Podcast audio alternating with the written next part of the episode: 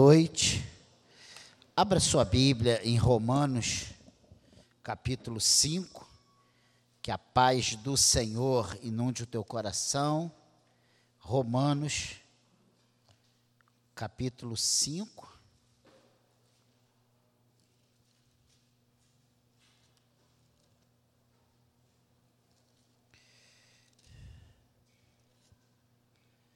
Versículo 10.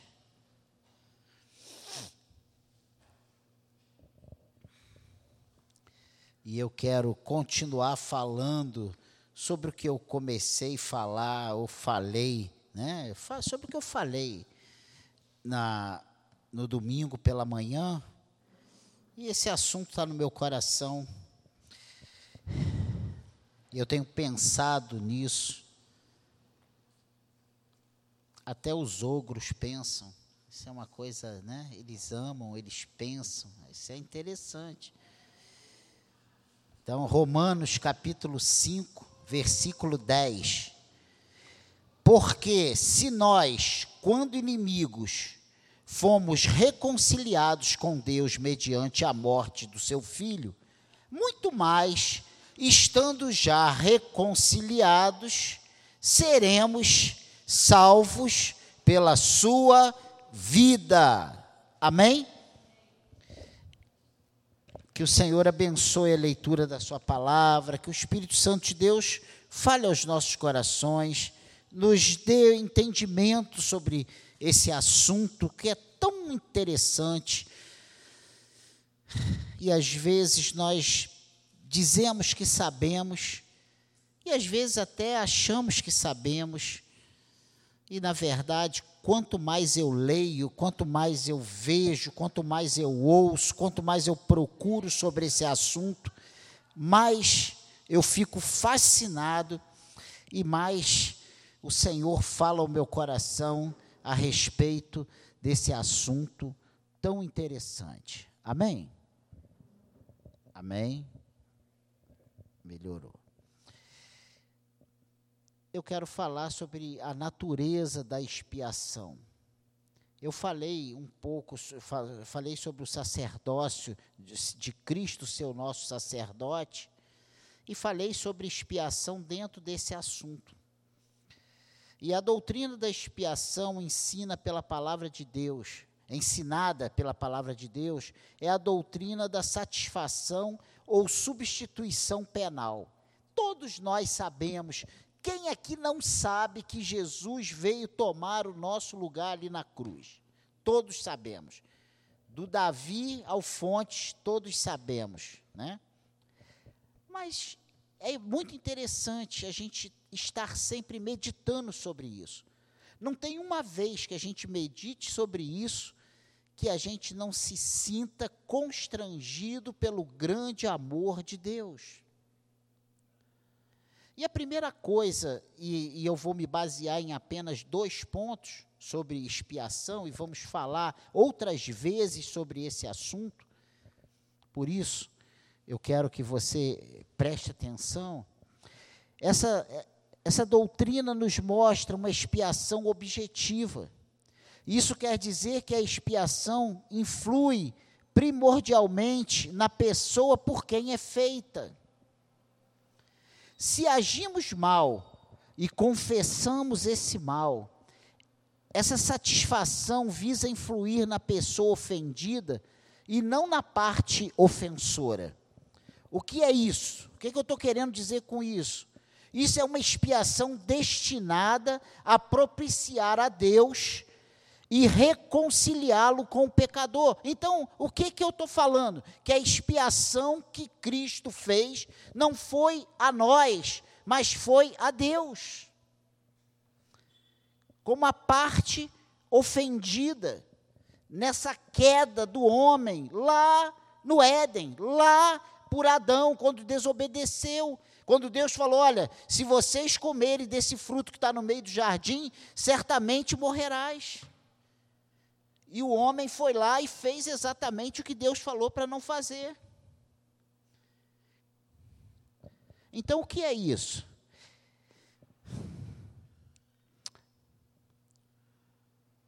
É quando nós essa expiação destinada a propiciar a Deus e reconciliá-lo com o pecador. O que não nos impede de falarmos também da reconciliação do pecador com Deus. Não é errado falar isso, e não deixou de acontecer isso, mas o, o primordial, tanto é que nós falamos que o sacrifício de Cristo apaziguou a ira de Deus em relação a nós, homens. Nós continuamos sendo homens pecadores, mas temos sobre nós o sangue de Cristo, significa que nós estamos reconciliados com Deus.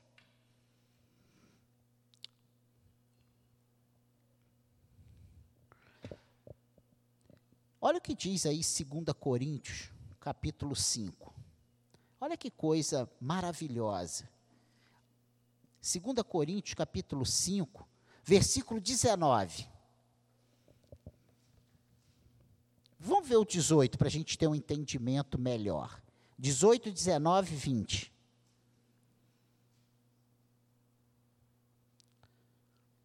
E podemos ir até o 21 e até o primeiro, até o, se a gente for lendo, a gente pode falar sobre isso tudo aí. Esse subtítulo é o Ministério da Reconciliação. Essa a expiação de Cristo teve esse objetivo, essa função. Olha o que diz aí 2 Coríntios 5, 19, 18. Ora, tudo provém de Deus, que nos reconciliou consigo mesmo por meio de Cristo e nos deu o ministério da reconciliação, a saber, que Deus estava em Cristo reconciliando consigo o mundo, não imputando aos homens as suas transgressões, e nos confiou a palavra da reconciliação, de sorte que somos embaixadores em nome de Cristo, como se Deus exortasse por nosso intermédio em nome de Cristo, pois rogamos que vos reconcilieis com Deus. Amém, igreja? Olha que coisa interessante. Paulo, ele vem dizendo que tudo provém de Deus, que nos reconciliou consigo mesmo por meio de Cristo. E não só isso, mas ele nos deu um ministério de reconciliação. E quando eu ouço isso, quando eu leio isso, quando eu penso sobre isso, eu me pergunto: eu tenho feito isso, eu tenho sido um embaixador de Cristo, eu tenho sido um agente de reconciliação? É para nós pararmos e pensarmos. Verdadeiramente, nós fomos alcançados por essa expiação de Cristo na cruz? Porque se fomos, nós estamos reconciliados com Deus. E se estamos reconciliados com Deus, nós recebemos dele esse ministério da reconciliação. E ele ainda explica isso bem claro no 19, a saber que Deus estava em Cristo, reconciliando consigo o mundo, não imputando aos homens as suas transgressões, e nos confiou a palavra da reconciliação. Olha que coisa tremenda. O Deus reconciliado justifica o pecador que aceita a reconciliação. Parece um jogo difícil de palavras, mas é isso na prática que aconteceu. E de tal modo ele opera em seu coração, no coração desse reconciliado, né? Esse que esse pecador que aceita a reconciliação, em seu, ele opera em seu coração pelo Espírito Santo que o pecador põe de lado a iníqua alienação de Deus e assim participa do, dos frutos da perfeita expiação de Cristo. E isso acontece quando esse Deus reconciliado, ele justifica o pecador que aceita a reconciliação. Meu Deus, pensando nisso, e olhando para dentro de mim, eu preciso melhorar muito. E você? É para nós pensarmos. Porque no século 21, na pós-modernidade, bater no peito e dizer que é crente é fácil.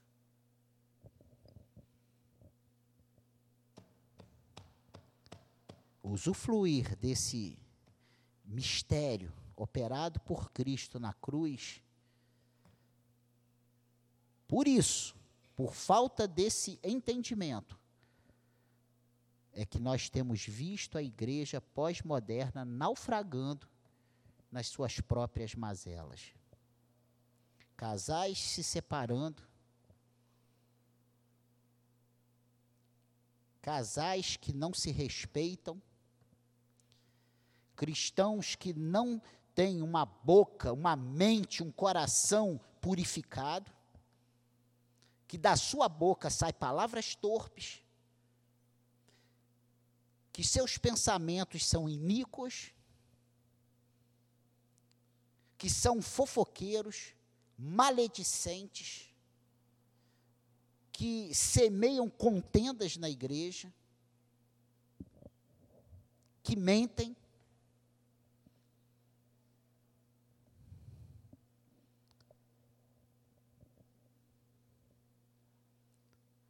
e nós prestaremos contas a esse Deus Santo.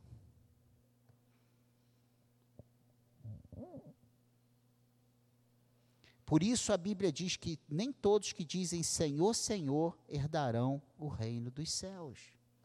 Pastor, só vem com uma palavra de, da, falando sobre a natureza da expiação, abordando que essa doutrina nos mostra uma expiação objetiva, e em cima disso só vem descer o cajado nisso, mas nós precisamos ouvir essas verdades.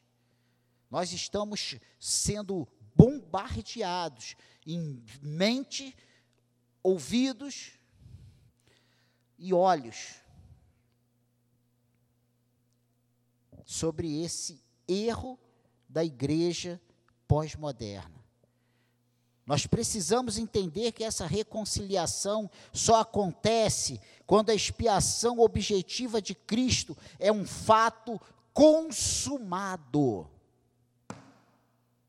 Preste atenção. E ela é consumada em cada um de nós. E desde que agora é dever dos embaixadores de Cristo induzir os pecadores a aceitarem a expiação e a por fim a, sua, e a por fim a sua hostilidade a Deus. O que que, tá, o que, que isso significa para nós?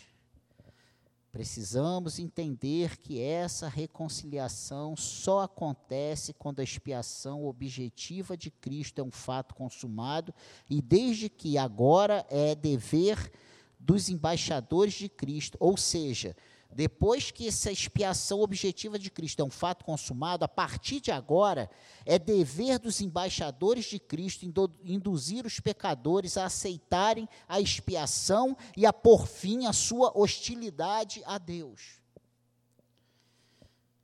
O que nós temos vivido nessa pós-modernidade é uma igreja hostil a Deus. Estamos aqui e aqui somos crentes. E aqui falamos um, um linguajar cristão, nós aqui temos os cumprimentos cristãos, nós aqui damos os tapinhas na, nas costas cristãos, nós é, marcamos os programas cristãos até cruzar essa porta. E lá fora, nós temos o linguajar do mundo, os programas do mundo, a, os desejos do mundo, as mesmas maledicências do mundo.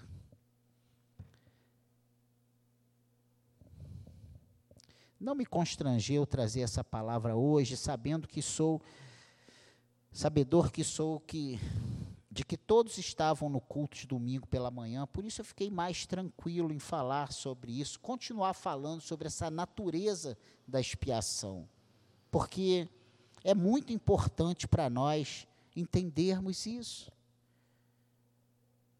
E são perguntas que precisamos nos fazer. Essa expiação de Cristo lá na cruz, ela foi consumada em nossas vidas, em nosso coração? Realmente? Vamos pensar.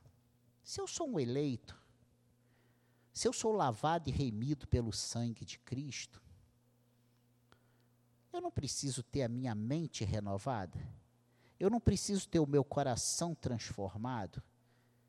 Eu não preciso ter os meus objetivos, os meus valores transformados? Ou isso não é bem necessário, ou isso não é bem assim. Creio eu piamente, lendo as Escrituras, que eu preciso ter a mente de Cristo. Eu preciso ter. As recomendações são que da minha boca não saiam palavras torpes. Que o meu, o meu proceder seja um proceder digno de um servo de Deus posso eu ser uma nova criatura em Cristo se as minhas perspectivas são piores do que uma pessoa que não professa Cristo?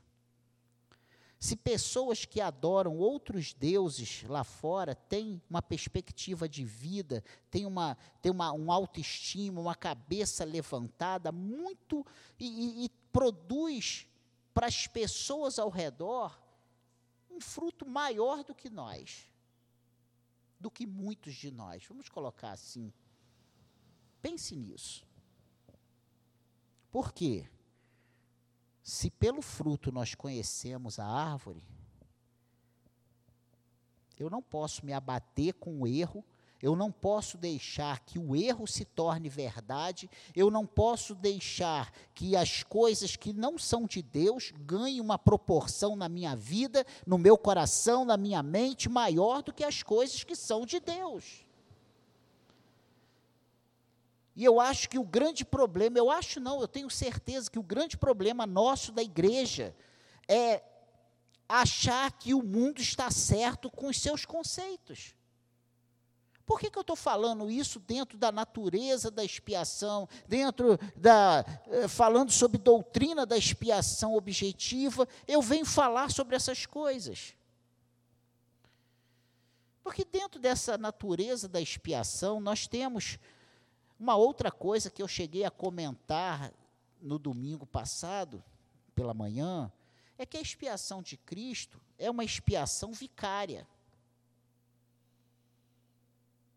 E a primeira coisa que precisamos ver é o sentido dessa expressão expiação vicária.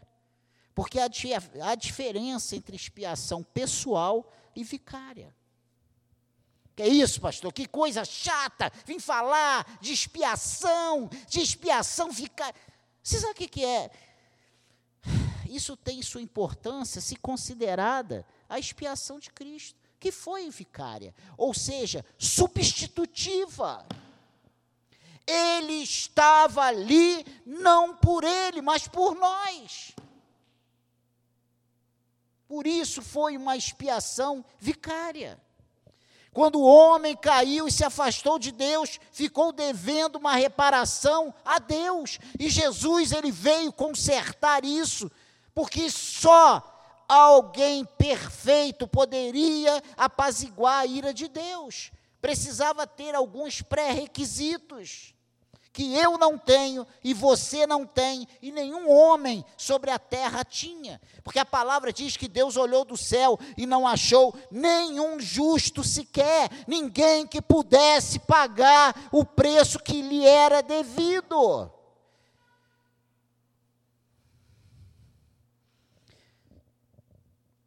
Mas ele só poderia espiar, espiar o seu pecado. O homem sofrendo eternamente a penalidade fixada para a transgressão. Então seria impossível disso acontecer. Por isso que não adiantava ser uma expiação pessoal. E o que Deus podia exigir e teria exigido se não tivesse agido com amor e compaixão pelo pecador, é isso. É que o homem vivesse eternamente em dívida com ele, tentando a todo tempo se livrar dessa culpa, e não tinha como se livrar dessa culpa. E de fato, Deus designou um substituto.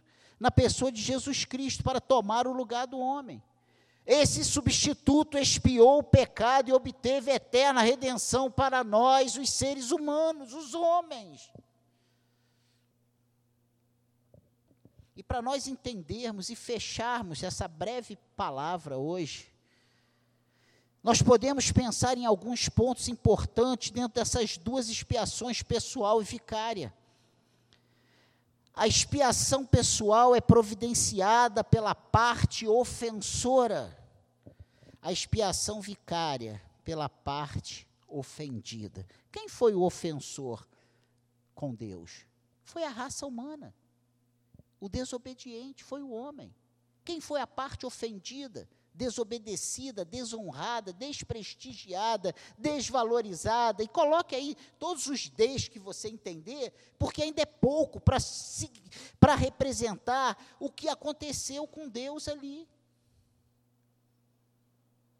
O homem deu mais ouvido a uma serpente que distorceu toda a palavra que Deus tinha falado, todas as orientações dadas, todas as ordens dadas Será porque Deus não se apresentou com uma espada fumegante nas mãos e ele não chegava lá fazendo um, sabe, um alarde, cortando as árvores todas com a espada, fazendo aquele, abrindo aquele clarão e, e o homem vendo, caramba, ele é muito poderoso, se eu desobedecer, ele vai me cortar. Será que não era isso que estava faltando? Não era não, irmãos. Porque lá no deserto, quando Jesus, quando Deus vinha falar com Moisés e ele baixava sobre o monte, era tanto trovão, era tanto relâmpago, era tanto fogo, o monte tremia, a ponto das pessoas não saírem de dentro das suas cabanas e falarem: Nós não queremos ouvir Deus. Moisés, vai lá e ouça Deus por nós, porque é horroroso demais esse cenário que é pintado aí para nós. Então não é isso. É, essa aí é a mesma desculpa que usamos quando nós dizemos que Deus não tem feito milagres. E eu digo para você que transformar, perdoar pecados é o maior de todos os milagres, e nós ainda dizemos que Deus não perdoa pecados hoje. Perdoa sim. E Ele está operando milagres, sim. Ele continua hoje operando milagres, os maiores milagres. Amém, igreja? A expiação pessoal é providenciada pela parte ofensora. A expiação vicária pela parte ofendida. A expiação pessoal excluiria o elemento de misericórdia. A expiação vicária representa a mais elevada forma de misericórdia. Se estamos aqui hoje é porque Deus teve misericórdia de nós, porque Jesus Cristo tomou o nosso lugar, porque Jesus Cristo nos substituiu ali naquela cruz. E não tem prova maior da misericórdia de Deus e quando eu li, quando eu, eu, eu li esse versículo, esses textos, esse texto aqui de Coríntios, eu chorei. Falei, meu Deus, como eu tenho falhado, como nós, igreja, temos feito tão pouco, e muitas vezes, porque olhamos ao redor e vemos muitos parados, nos achamos extremamente produtivos. Pense nisso.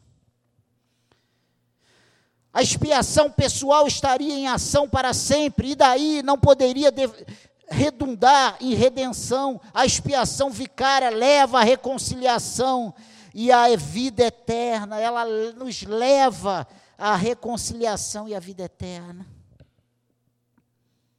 E por isso nós podemos dar glórias a Deus.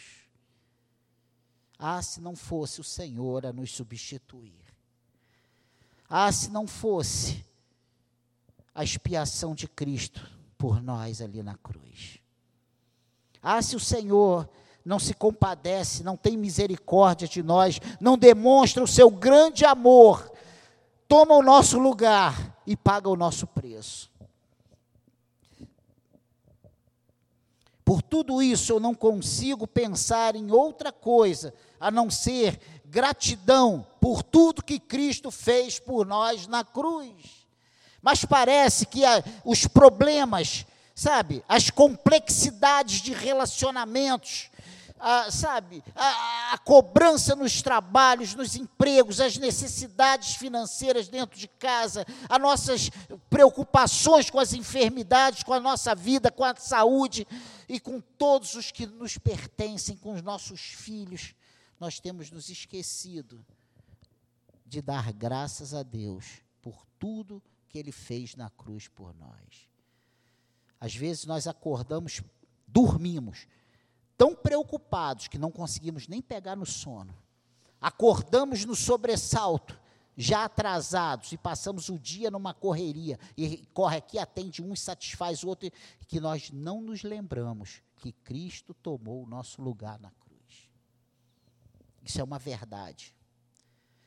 O mais incrível é que a cada dia nos tornamos mais ingratos e insensíveis a ação deste Deus misericordioso e amoroso, irmãos, isso é verdade. Isso é verdade. Isso é verdade.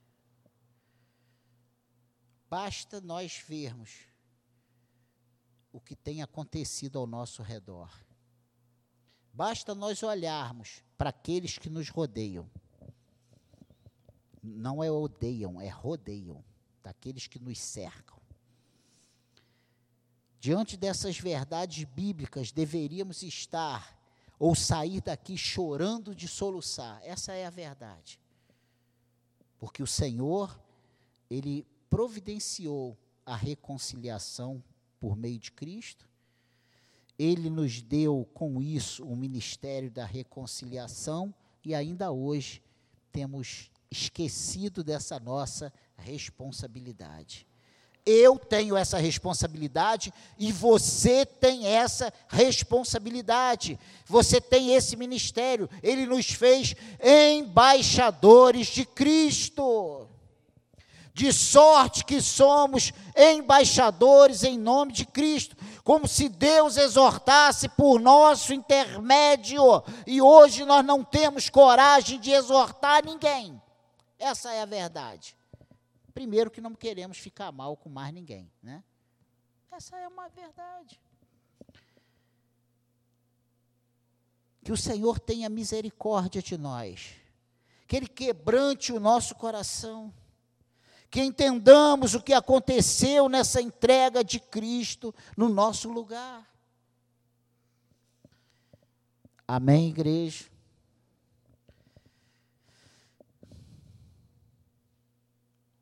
Vamos para casa pensando sobre isso. Eu tenho sido um embaixador de Cristo. Independente do que tenha acontecido ao meu redor, eu tenho feito a diferença. Eu tenho sido esse sal e luz que ele me propôs para que eu seja. Primeiro, eu tenho me esforçado para isso. E eu não estou falando é de salvação, eu estou falando de pós-salvação depois que eu fui reconciliado, depois que eu fui que, eu, que eu, eu, eu, fui alcançado pelo sacrifício de Cristo e a expiação de Cristo se consumou em minha vida e eu me tornei reconciliado com Deus, que agora eu posso orar, Pai, eu estou aqui na tua presença, Senhor, eu preciso disso, tu és o meu Pai, Aba Pai, eu posso agora, diante dessa verdade, eu tenho sido um agente de Deus? Eu tenho feito o que Ele espera para a minha vida? Eu tenho me eu tenho procurado a melhorar. E sabe qual é a triste constatação? É que nós não temos procurado melhorar. Não temos. Ah, eu tenho. Tem mesmo.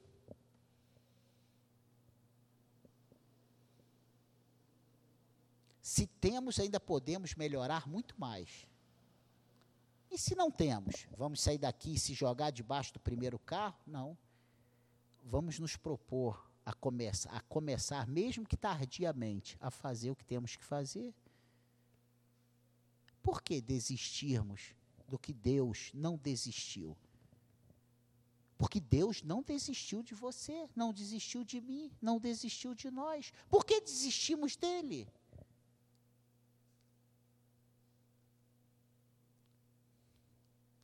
Você sabe o que nos faz desistir do que Deus tem para nós?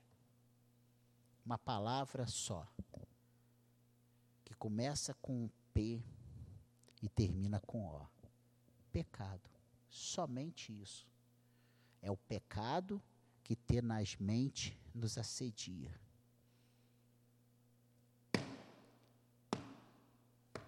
Amém, igreja? Vamos pensar nisso. Vamos pensar nisso. Nós temos feito, sido o que Deus espera de nós. Curva a tua cabeça. Senhor,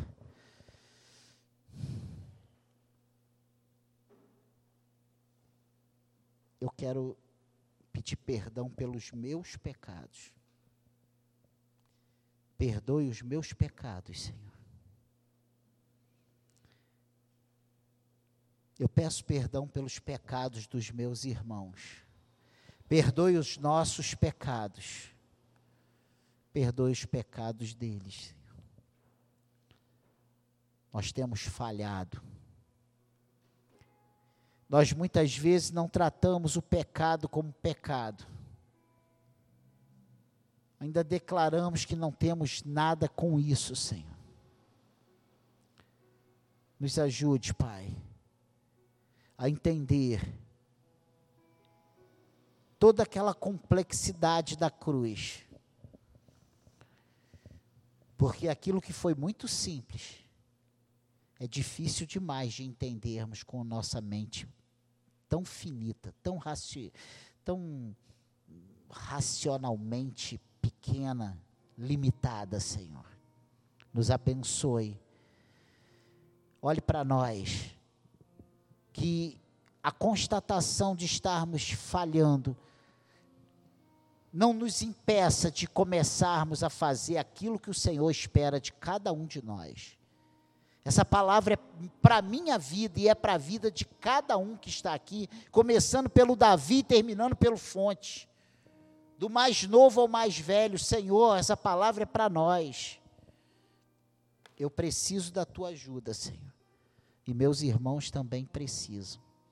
Nos abençoe. Que essa palavra nos faça pensar do que o Senhor fez por nós. Nos abençoe e seremos abençoados. Vamos ficar de pé.